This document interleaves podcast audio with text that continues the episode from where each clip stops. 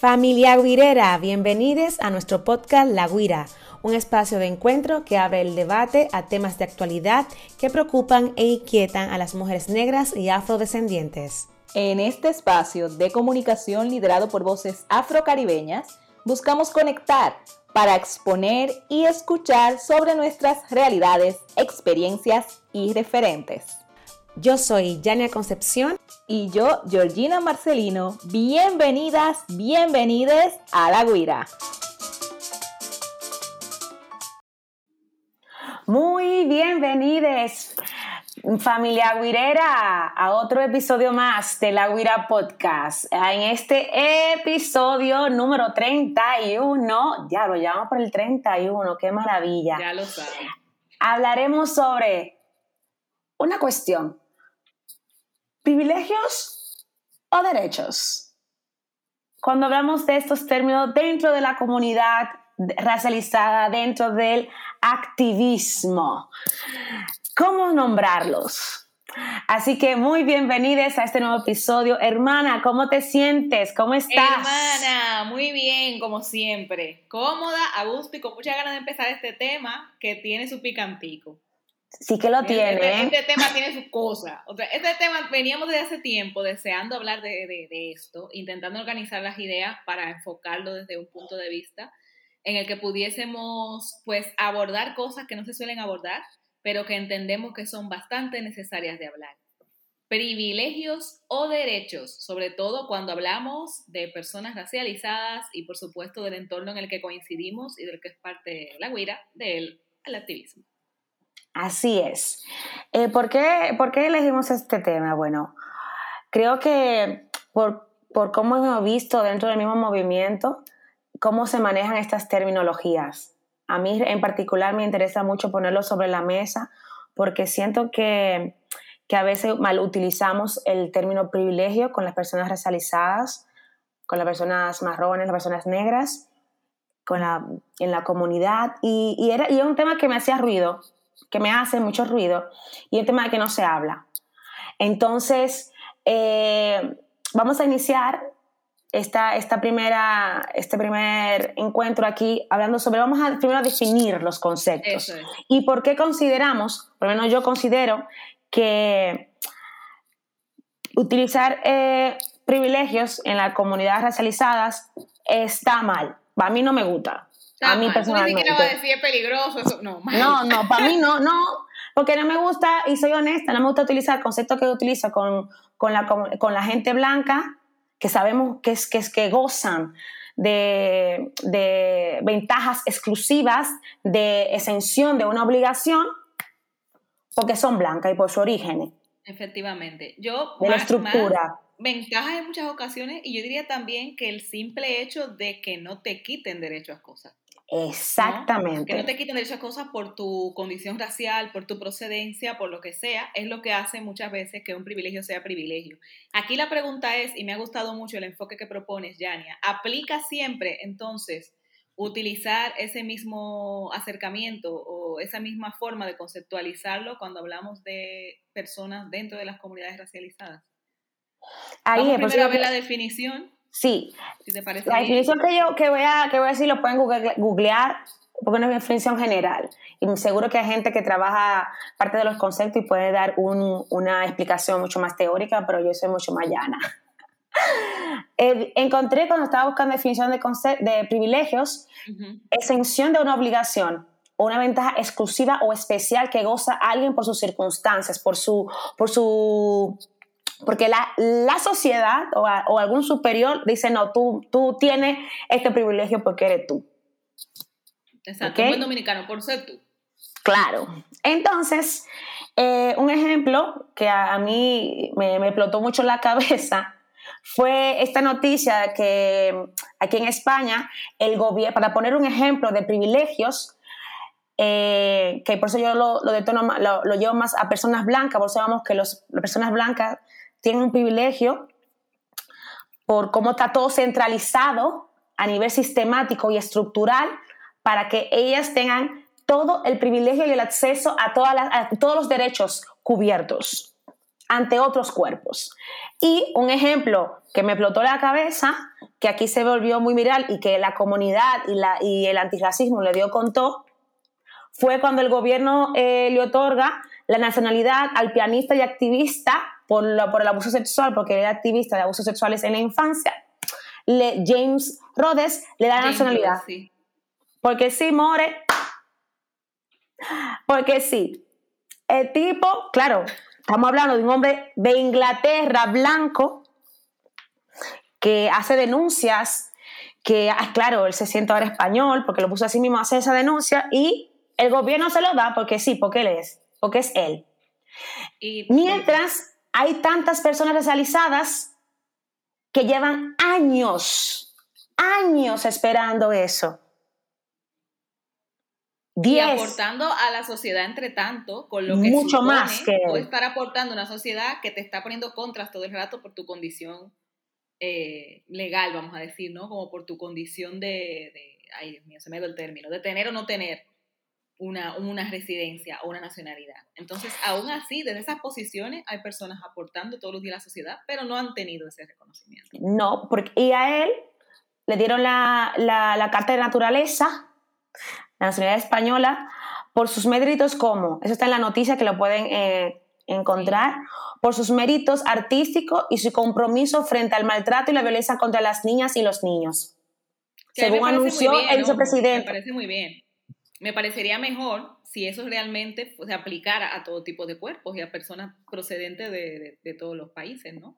Claro, porque, porque digo, aquí hay gente racializada que está haciendo trabajos maravillosos, activismo de calle, llevando organizaciones, fundaciones eh, importantes, trabajando desde abajo, pero no tienen, no tienen este privilegio de que por por su activismo, por, su lucha, se le da la nacionalidad. Y tiene que esperar 5 o 10 años. Entonces, ese es el primer concepto.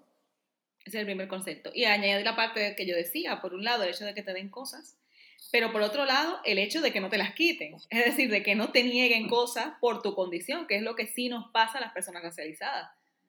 Eh, no es solo que no nos dan determinados espacios, es que hay espacios en los que directamente no tenemos acceso por nuestra condición racial. Estas son cosas que a una persona blanca no le pasa. Entonces, por eso hablamos de privilegio. El segundo concepto, entonces, ¿cuál sería? Derecho. Ok, según eh, eh, la definición se refiere al poder que pertenece a un individuo o a un grupo.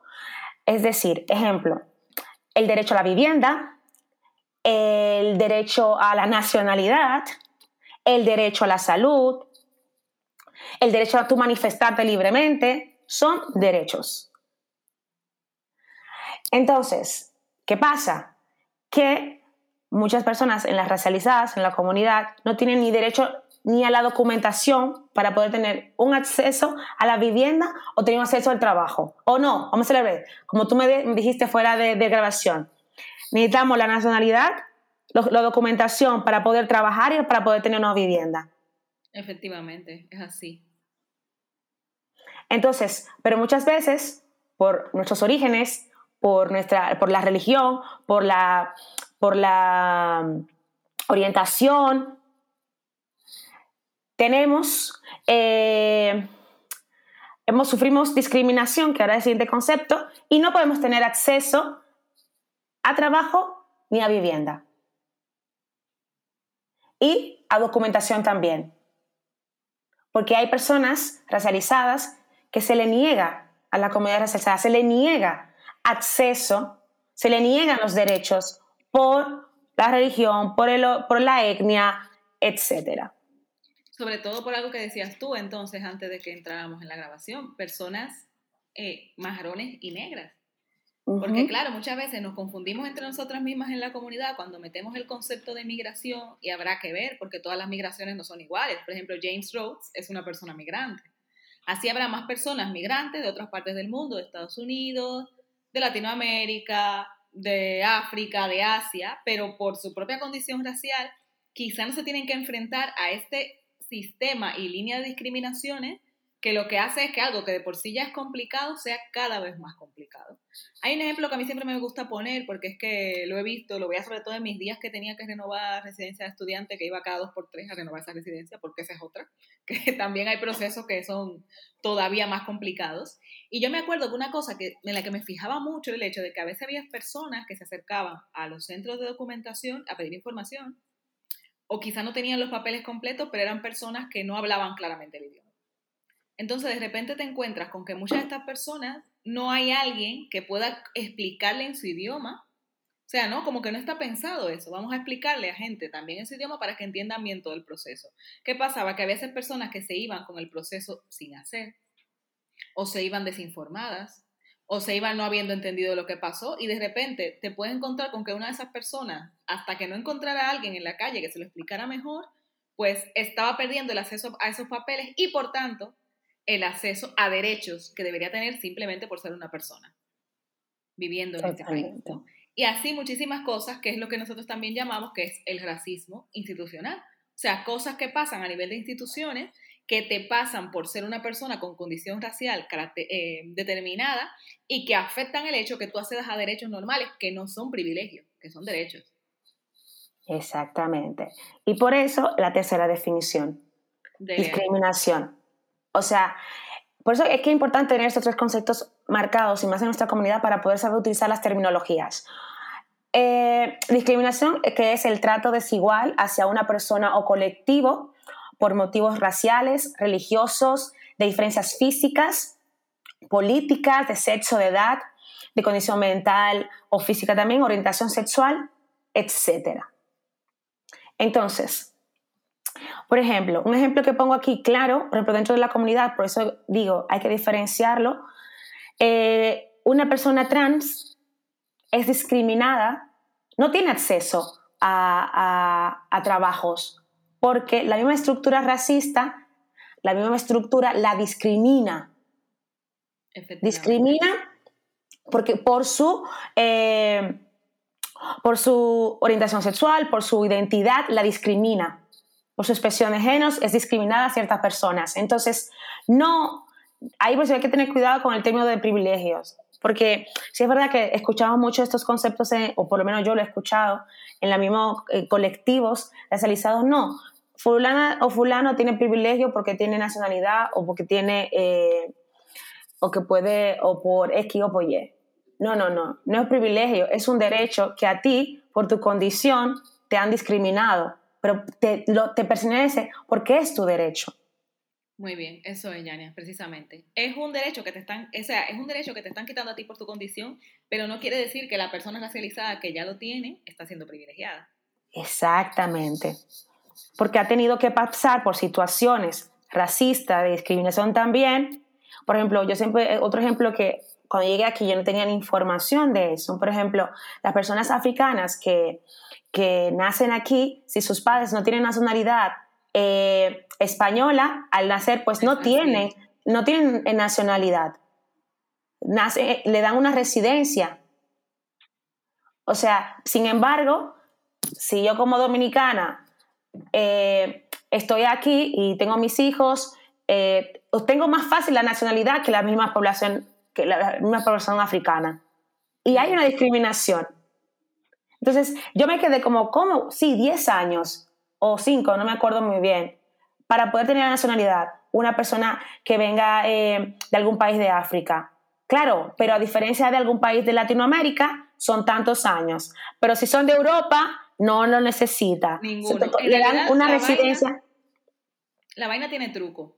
Porque en teoría es como la misma regla, pero claro, la diferencia es que si, por ejemplo, viniésemos tú y yo, como estamos aquí, eh, y vamos a tener acceso más rápido a esa nacionalidad, por, por ejemplo, porque hablamos castellano, que es lo que ha pasado con las madres de muchas compañeras y compañeros nuestros, que todavía, después de vivir toda la vida aquí, siguen siendo residentes, no son personas españolas, porque no saben, como tú me decías antes también, y nos han dicho otras compañeras en otro momento y otras amigas, como no saben leer ni escribir y el sistema no se ha preocupado por dar acceso en esas condiciones de no saber leer y escribir este idioma, estas personas no tienen nacionalidad.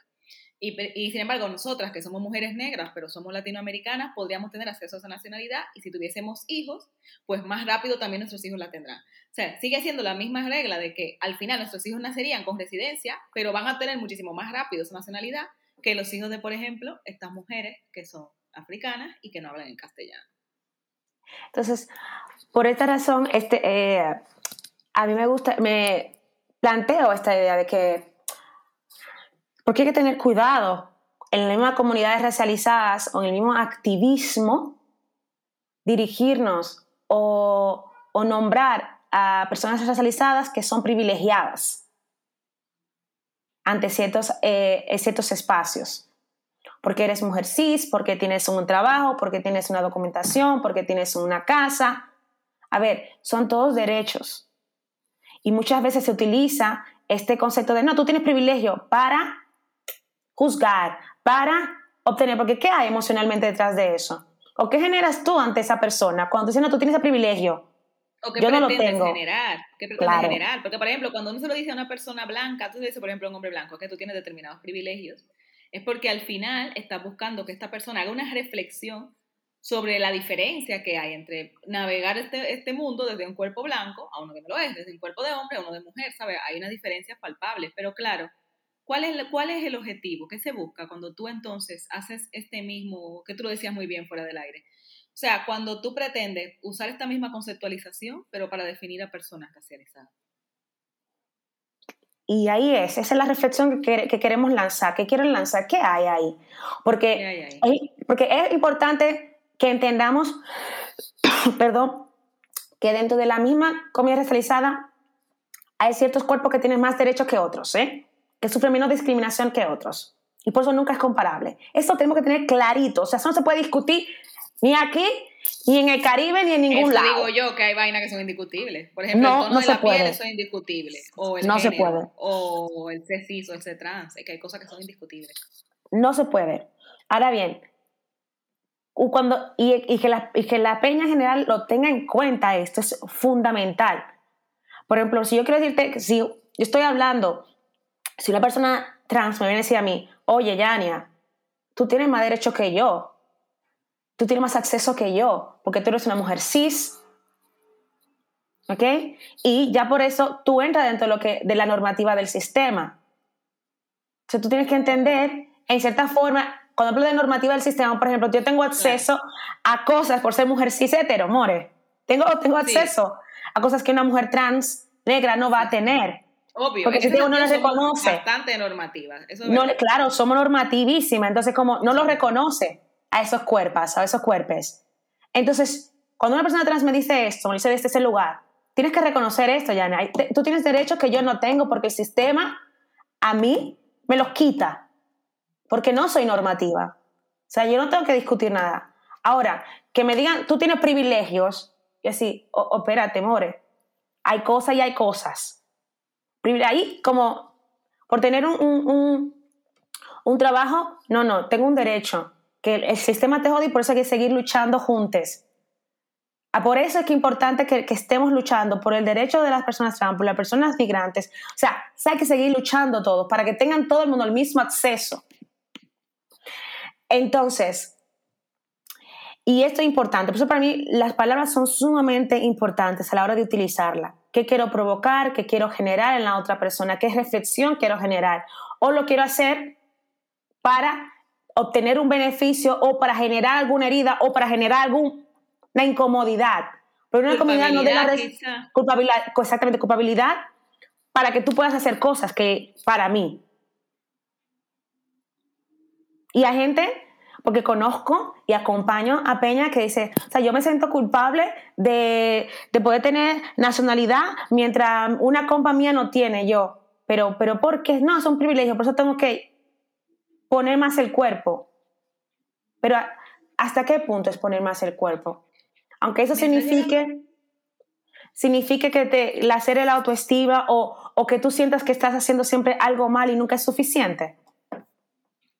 Exacto. Me está llegando a la cabeza, según hablas, un comentario que nos pusieron hace tiempo, cuando empezamos el podcast, cuando el, eh, con el episodio de los cuidados en la lucha, que estábamos hablando de la disponibilidad que tiene cada quien para, por ejemplo, salir a la calle y manifestarse. No todos los cuerpos están en posición de salir a la calle a manifestarse o de ponerse en el ojo de la policía, por distintas razones. Y entonces nos comentó alguien en el Twitter que se había sentido muy bien con, el, con escuchando el episodio y más tranquila, porque sentía una culpabilidad bestial porque estaba pasando por no sé qué situación de salud además, pero no, que no podía ir a las manifestaciones, pero sentía como que los grupos a los que pertenece había una presión porque no estaba yendo a las manifestaciones. A mí, o sea, cuando lo leí, cuando lo que fue en las redes que nos lo pusieron de la guira, eso yo lo sentí gravísimo. Y ahí me di cuenta de que eso pasa mucho y quizás no lo estamos analizando. O sea, ese juego de hacer sentir culpable a personas dentro de la comunidad por no hacer determinadas cosas que yo creo que tiene que estar haciendo todo el mundo. Ese es un ejemplo fácil, las manifestaciones. Eh, yo siempre lo digo claro y se lo voy a decir a quien sea porque me da igual, la verdad. A las manifestaciones va el que puede. Olvídense que sí, que hay que hacer la lucha y yo soy la primera que dice desde todos los frentes, desde lo más radical a lo más light, creo que no hay que dejarnos nada sin atacar pero ojo, no todos los cuerpos se pueden poner en una manifestación. Por distintos motivos. El ejemplo, ese ejemplo esa persona que nos comentó, que ojalá me esté escuchando y que sepa que le mandamos todo el amor. Esa persona no podía por una situación de salud. Tampoco me parece justo que tú tengas que ir a darle explicaciones a cada persona racializada que te cruza de que tienes una situación que además serán tu cosa también privada, que no te permite estar ahí. Y que sea la misma comunidad que te presione a que tienes que estar sí o sí. Y así podemos sacar una gran cantidad de ejemplos. Entonces, yo voy a entrar en la pregunta eh, que quiero hacer para que las dos podamos ejemplificar cosas para las oyentes, los oyentes. ¿Qué pasa cuando se empieza a poner presión sobre las personas racializadas porque, por ejemplo, están consiguiendo cosas en la vida? Te gustó, ¿eh? Ay, me encantó. Aquí viene, ahora va a hablar la voz de la presión. Este es el tema, este es un tema picante. coño. La voy a repetir, la voy a repetir, porque tú y yo la tenemos por favor. para las oyentes. ¿Qué pasa cuando se empieza a poner presión sobre las personas racializadas porque están consiguiendo cosas en la vida a nivel general? ¿Qué cosas? Bueno, no sé, trabajo, vivienda, no sé, comodidades, no sé, recursos. ¿Qué pasa, Yania? Es, interesante esa pregunta y a, nivel personal, creo que en las mismas comunidades, en el, mismo, activismo, creo que hay unas creencias muy arraigadas y muy tóxicas de que, para ser activistas, para mí se generan muchas cosas. Y tiene que ver con la herida de cada persona se genera, eh, que yo le llamo como, a veces tenemos como ese culto a la pobreza, el mismo activismo de el mismo activismo antirracista o en cualquier tipo de activismo tenemos culto a la pobreza. Es como, no puedo eh, llegar a aspirar a esto porque, claro, ahí entra la presión. ¿Cómo se va a ver? ¿Qué van a decir? Si yo tengo esto, lo otro, mientras mis compas no. Ahí la pregunta es, ¿qué con esos progresos que estás teniendo, que merecemos por derecho, que merecemos por derecho, porque lo sigo diciendo, yo me agarro de ahí. Toda aquella persona racializada, activista, que yo vea que está ganando cuatro, que se está activa, que está trabajando por lo suyo y por la comunidad, tiene totalmente mi respeto. Y el mío también, 100%. ¿Por qué? Porque Gánese su dinero. El sistema es tan perverso tan perverso que nos ha hecho creer que tenemos que estar en la pobreza para sentirnos dignificados, para ser dignos. Claro, pero ¿cuáles cuerpos son los que deben estar? Siempre nosotros, siempre la gente marrón y negra, siempre tenemos que estar en el sacrificio. Y cuando vemos que una hermana, un hermano o una persona extraña está teniendo éxito, está teniendo está gozando de todo lo que ha trabajado y el camino que doloroso donde ha llegado, me siento, se me, ahí digo, se dispara tu herida personal, porque muchas veces es la herida de cada persona. Que se dispara y comienza a hacer un comentario, no, porque mira, ya tiene casa, no, porque mira, tiene dinero, no, porque mira, reflexiona, ¿de dónde viene este juzgar a las compas, a los compas que están teniendo esta, este, este acceso. Ahora, yo, yo, más que juzgar, yo le tiro la crítica de, ok, yo estoy sosteniéndome, yo estoy trabajando, pero también yo tengo una responsabilidad con mi comunidad y con mi activismo, y yo lo demuestro. Pero no tengo que, para que se me diga, se diga bravo, bravo, no, porque yo creo en el activismo comunitario, porque yo me he sostenido desde ahí, y por tanto yo cuido y aporto. ¿Ok? Claro, pero eso también es una conciencia individual de cada persona. Entonces yo siento que genera ruido ver el progreso de otras personas en la misma comunidad, también por la concepción y las creencias que transitamos cada persona. Y cómo nos hace sentir culpable estar en bienestar. Es como el tipo, es los autocuidados. Como en el activismo o en el antirracismo, en este caso, los autocuidados siempre están aislados. El bienestar no está incluido. Y aún así seguimos juzgándonos o seguimos criticando a la gente que sigue estando presente en el movimiento y, y que aporta desde sus posibilidades, no de la que tú necesitas que ella dé, porque es otra cosa, no es lo que tú necesitas, es lo que ella esté dispuesta a dar y, yo, y quiera aportar sin sentirse presionada. Entonces, está ahí aportando, colaborando y también está trabajando haciendo de lo suyo. ¿Por qué criticarle? ¿Por qué decirle, da más, da más, da más, o tiene que estar más, tiene que estar más, tienes que estar más? O, o, o tú misma sentirte culpable por estar bien, por tener bienestar, tener salud. Porque si ganas, eh, si estás trabajando y estás eh, obteniendo beneficios sociales es importante.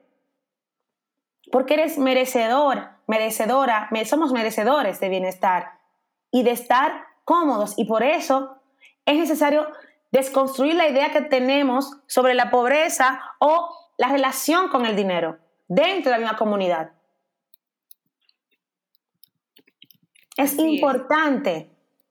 Y hay, hay, colectivos maravillosos en Abdiayala que tienen una concepción súper clara con el tema del dinero, súper clara con el tema de, los cuidados, porque no, y yo, desde que comencé a leer en Ubuntu, cuando fui a, Ubuntu, me, me, gusta mucho ese espacio porque cuando entras, lo primero que te da semana es decirte todas tus ancestras y ancestros que eran ricos, que eran millonarios, que tenían poder, que tenían riqueza, que tenían... Ahí, ahí que tenían de todo. Te lo va mencionando por nombre, por tribu, para desconstruir la idea de que somos gente que venimos de la pobreza. No, no han empobrecido el sistema y no han trabajado psicológicamente para que creamos lo mismo. Y no nos crearon merecedores de bienestar ni de riqueza. No, porque soy capitalista. No, porque eso es otro. No, porque eso es lo otro. No, mi hermana. Yo vine de gente rica. Yo vine de gente de reyes. Yo vine de gente de reinas. ¿Por qué yo me tengo que conformar por Dios? Ahí. Ahí, ese es el punto. En la carencia. No, ¿Por qué tenemos que cambiar? ¿Por qué tenemos que cambiar algo que nos merecemos por ancestralidad, por historia y por herencia? ¿A cuento de qué? Para complacer las miradas de quién y por qué, con qué objetivo. Me voy a, voy a partir, voy a seguir el tema a partir de dos palabras que has dicho. El primero es hablando de las heridas. Últimamente, y por casualidad, yo también estoy leyendo mucho sobre el tema de las heridas emocionales y tratando de estudiar ese tema porque me parece fundamental. Y una cosa que se me ha quedado clara en esta investigación es la siguiente. Las heridas son de cada uno, de cada une, y la responsabilidad de trabajárselas también.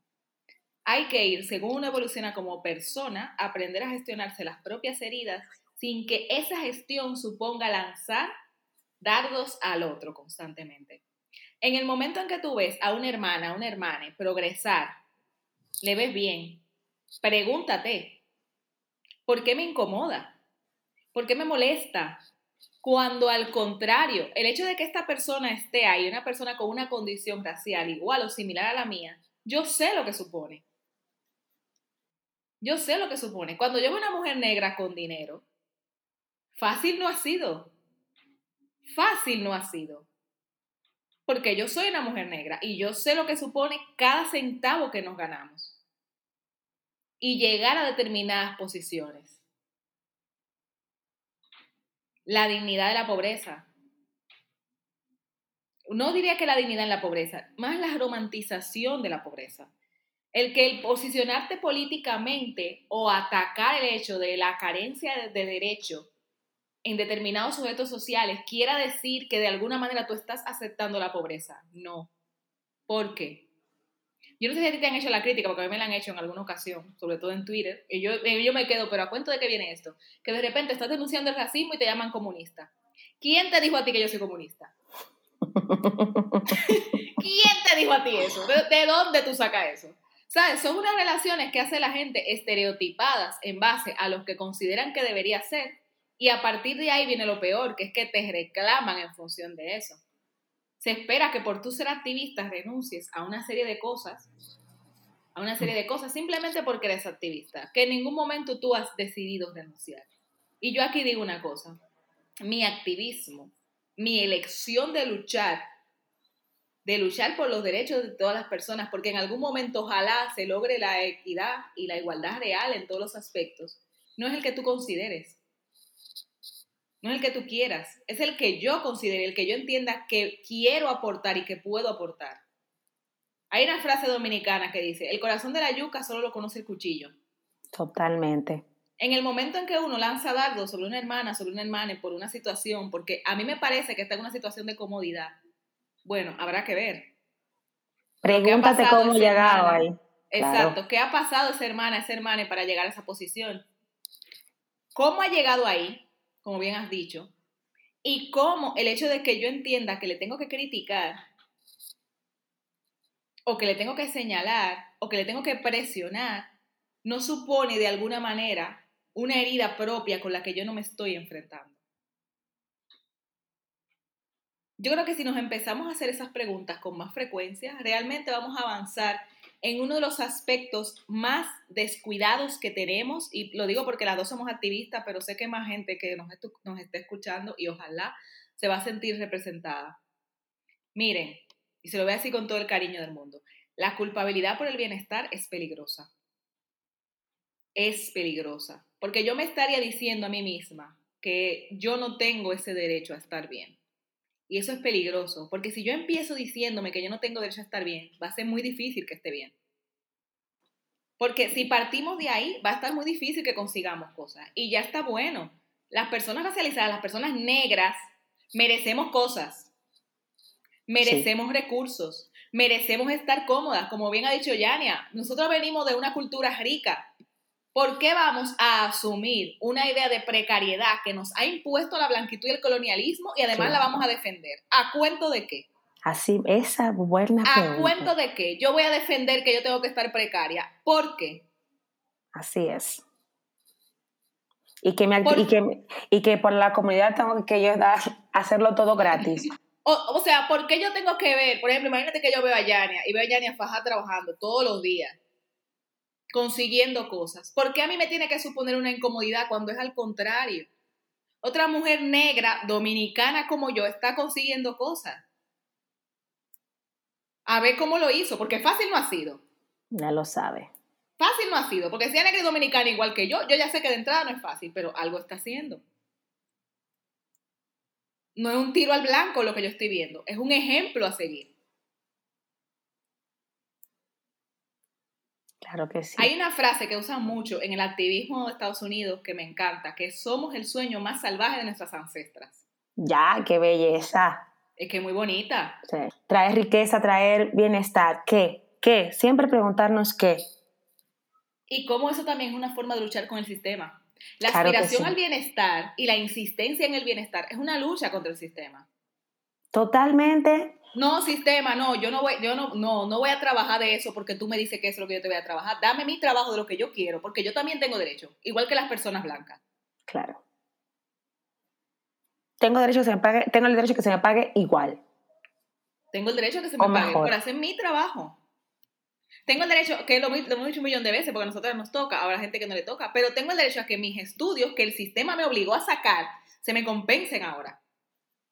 Sí. ¿Qué más? ¿Qué más ejemplos podemos poner? Y antes de poner un ejemplo, es como, es, es doloroso ver cómo cómo hay peña, gente que, que siente, se siente mal. Se siente mal por estar en bienestar, se siente mal por tener ingresos. Culpable. Y a mí me ha pasado alguna vez, ¿eh? lo que pasa es que me cambié el Sí, claro, es, eso, es la relación que, lo dijiste, es la relación que hemos, que el sistema nos, no ha creado con el dinero y el bienestar. Porque, porque a la gente blanca, eh, vamos a ponerla como que habla mucho de derecha de izquierda, a la gente de derecha o conservadora nunca se le cuestiona todos los cuartos. Bueno, hay sistemas que se lo cuestionan todos los cuartos que tienen, pero a ellos no le importa ni un bledo. No. Digo, conchale. Entonces yo digo, ah. Y nadie te dice, fulanito de derecha tiene cinco casas y es un problema. Pero si no de izquierda sí es un problema. Claro, eso es muy buena. Entonces, ¿cómo? Mira, es un ejemplo interesante. Sí, sí, es que ese, ese es como el más habitual realmente. Entonces, ¿cómo...? claro, cómo comienza a juzgarse, cómo comienza a criticarse, cómo comienza a condenarse el avance dentro de la misma eh, comunidad.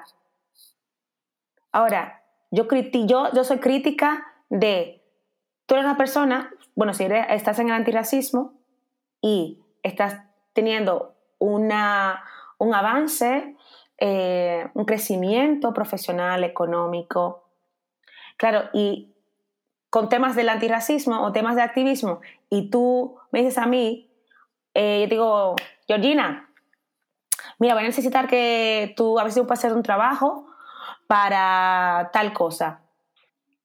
Pero mira, no, no tengo dinero para pagarte. Claro, y tú me cobras y yo me siento mal lo que tú me cobras, pero ¿cómo tú vas a cobrar el activismo? No, porque eso es para la comunidad.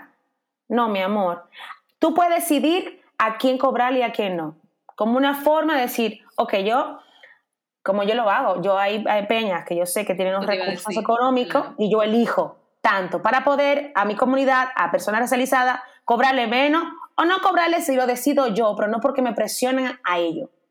Yo también lo hago, tener unos precios para personas racializadas donde te gana lo muy mínimo y a veces nada, pero puedes hacer ese servicio. O sea, puedes hacer ese servicio con unos términos que no son los mismos que de una persona full privilegio.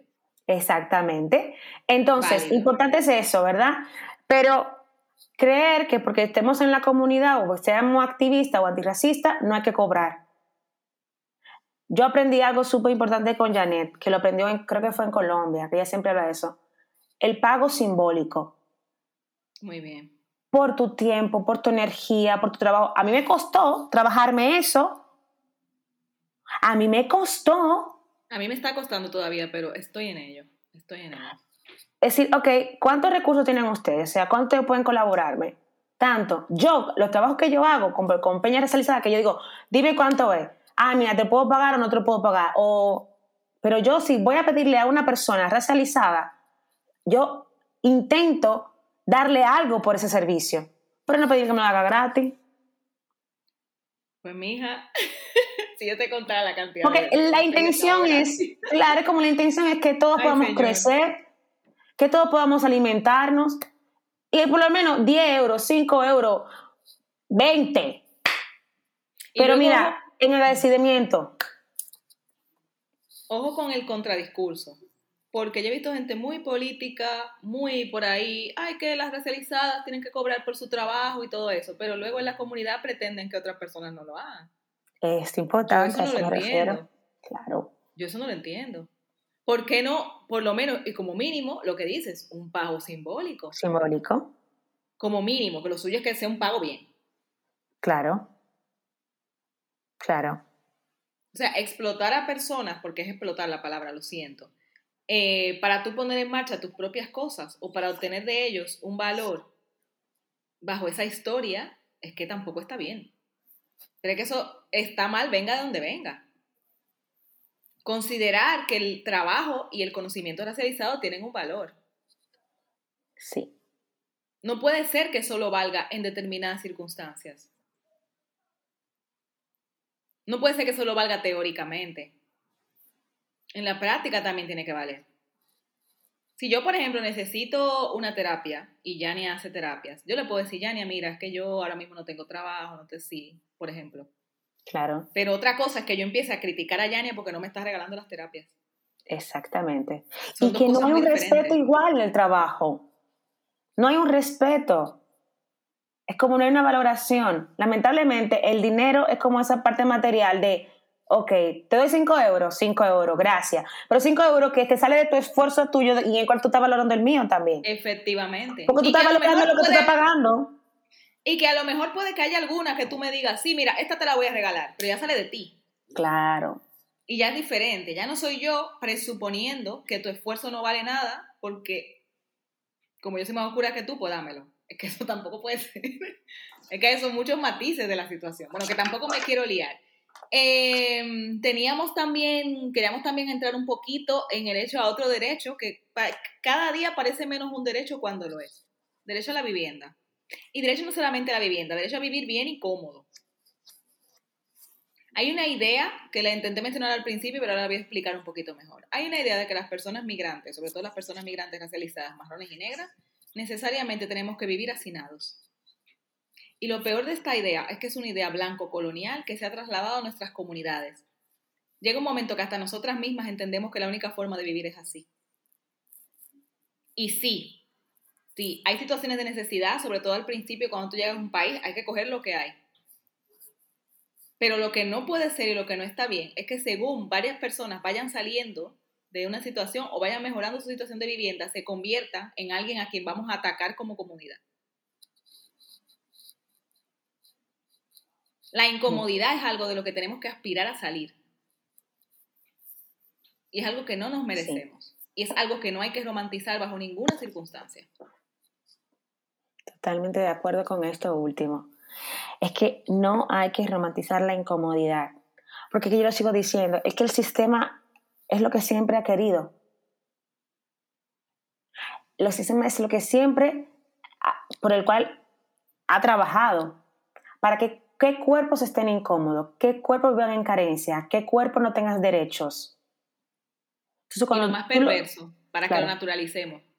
Exactamente, y cuando lo naturalicemos, pues cuando sintamos algún cambio, alguna o alguna superación, algún, algún avance, entendiendo todo lo que nos está costando obtenerlo, nos sentamos egoístas, culpables, no merecedores, nos auto boicoteemos también también por lo que vayan a pensar la misma comunidad o, la misma, o las personas que están en nuestro entorno. Y eso es perverso. Y volviendo a la comunidad, entender que porque alguien no está haciendo lo que tú entiendes que debería de hacer, no está aportando. Eso es muy peligroso. Eso es muy peligroso. Porque quizá tú entiendes que una persona racializada tiene que poner el 100% de sus recursos a disposición de toda la comunidad. Es que eso es muy relativo. A lo mejor no. Habrá gente que podrá, habrá gente que no. Y eso depende de circunstancias que son de cada uno, porque no sabemos tampoco. Una cosa a veces es lo que tú ves y otra cosa es lo que es. Quizá esa persona que a día de hoy tú la ves más o menos cómoda, pasó meses, años de la precariedad máxima? No lo sabemos. Quizás este es como el momento un poquito en el que empieza a sacar un poquito la cabeza. Sí. Y en el que quizás se ha hecho un trabajo emocional para aceptar que se merece sacar la cabeza de ahí. Totalmente. No lo sabemos. Y luego también, ¿en qué medida se exige a las personas activistas que tengan una línea ¿no? O sea, como que tengan una línea social y que como que parece que no nos pudiéramos salir de ahí. De esto hablamos un poco también con Lucía cuando vino, en ese sentido, ¿no? Y, de hecho yo resaltaba esa parte. Te, colocan como referente y luego te exigen cosas que sobrepasan a veces incluso lo, lógico desde, desde, el punto de vista humano. Y lo relacionan porque tú tienes privilegio. Muchas cosas es, tú tienes privilegio. Tú tienes visibilidad tú eres referente. Y por eso tú tienes este compromiso. Tienes esto. Y te exigen. Y dame, y dame, y saca, y dame, y saca, y saca, y promociona, y esto, y lo otro. ¿Cuál es el límite? ¿Dónde está esa persona también? La humanidad de esa persona. ¿Dónde están sus sentimientos, sus emociones? Lo que le ha costado estar ahí. Y lo que supone esa visibilidad. Claro. Es lo que supone esa visibilidad. Yo puedo manejar, por ejemplo, y, ahí me, pongo a mí misma de ejemplo y me voy a abrir un poco el corazón, yo puedo manejar cierto nivel de visibilidad, pero hay unos niveles de visibilidad que yo no podría manejarlo emocionalmente. Ese, por ejemplo, hace unos años, cuando estábamos a Jeru en, en, en Twitter y le empezaron a subastar, que eso fue una cosa que verla desde fuera me parecía durísima, o sea, en términos racistas, ese nivel de ataque yo no, yo no lo podía soportar. Y yo me digo, ¿cómo puedo yo reclamarle a él? Por poner un ejemplo conocido, ¿no? Sobre esa visibilidad que está teniendo. Y, y, todo lo que viene con eso. Ahora mismo hace poco una persona que no es racializada, que es blanca, Pamela Palenciano, que está sufriendo ahora mismo unos ataques durísimos de la ultraderecha, de amenazas incluso, de ya empezar a mencionar a sus hijos a sus hijas, que son dos. Hay que pensarlo mucho antes de decirle a una persona que la visibilidad es un privilegio. Eso habría que vérselo también. Eso habría que vérselo también. Y vuelvo y repito lo que tú dijiste, habla de la persona y el momento en el que está y cómo ve y maneja todas esas emociones a la hora de ver a una persona que está en otra posición diferente a la suya.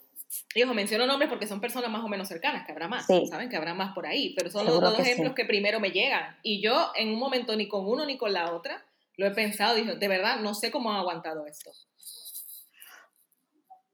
No se me ocurriría reclamarles en base a esa visibilidad, como si fuera algo bueno, la verdad. Eso es muy relativo. Entonces, en ese sentido, yo a manera de ir concluyendo, hermana. Sí.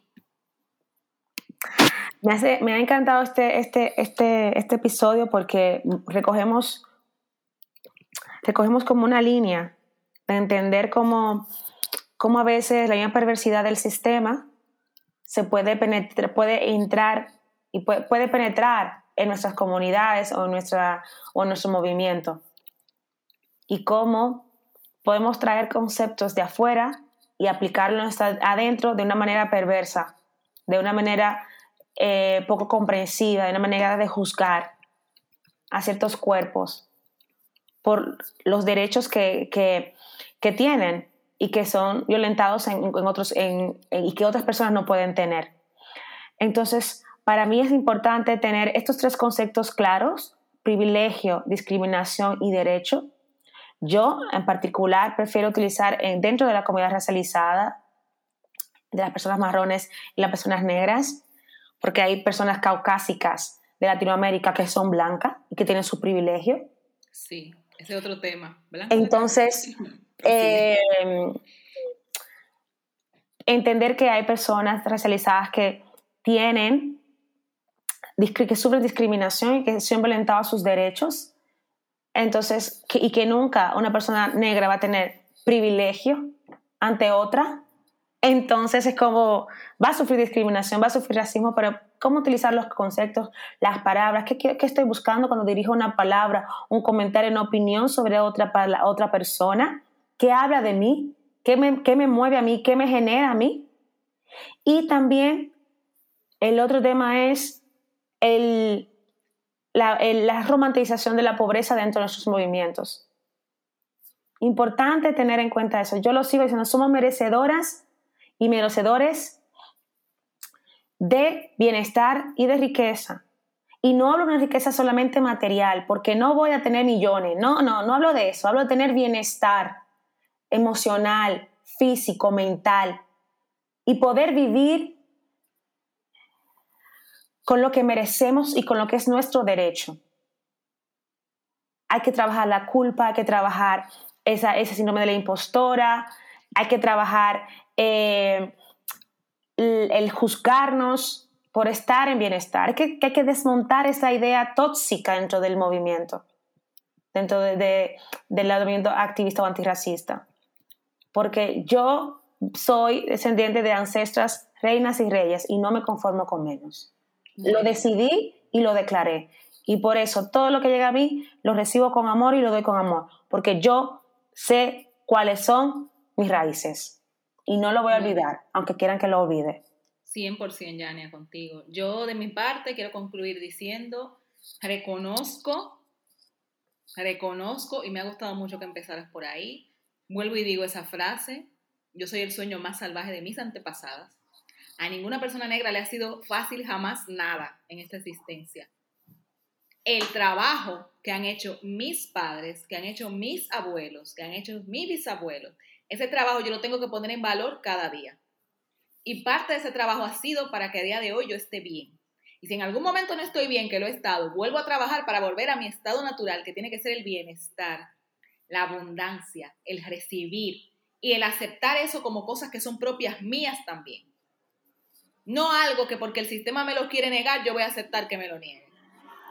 No algo que yo tengo que estar eh, conmensurando ni analizando con cada persona de la comunidad, a ver si la comunidad también está de acuerdo en que yo me lo merezco o no. Eso tenemos que romperlo como comunidad. Ya no los merecemos. Si alguien te dice que no, ese alguien te toca trabajarse es tu propia culpa. Si tú misma, tú misma te estás diciendo que no, te toca trabajar esa culpa. Porque sí nos lo merecemos. Porque la persona que ha conseguido, que está consiguiendo, no es una diana para atacar, es un ejemplo a seguir. Queridas, querides, tenemos derecho a la prosperidad, tenemos derecho a la riqueza, Abundancia. Tenemos derecho, a la, tenemos derecho a la comodidad y tenemos derecho a la abundancia. No sigamos permitiendo que el sistema nos engañe. No nos convirtamos nosotras en las personas que sirven para hacer presión a otras hermanas, a otros hermanos. Tenemos derechos, vamos a pelear por nuestros derechos y vamos a vivir cómodos, abundantes y felices. Queridas, queridas, esta fue La Guira. Nos vemos en la próxima. Gracias por acompañarnos. Síguenos en redes sociales, encuéntranos como La Guira Podcast en Instagram y Twitter. Yo soy Yania Concepción y me encuentras como Yania Concept. Y yo soy Georgina Marcelino y me encuentras en redes sociales como Georgina Marcelino. Si te gustó este episodio de La Guira, coméntalo y compártelo. Gracias una vez más por estar con nosotras, gracias por tu buena energía y un fuerte abrazo.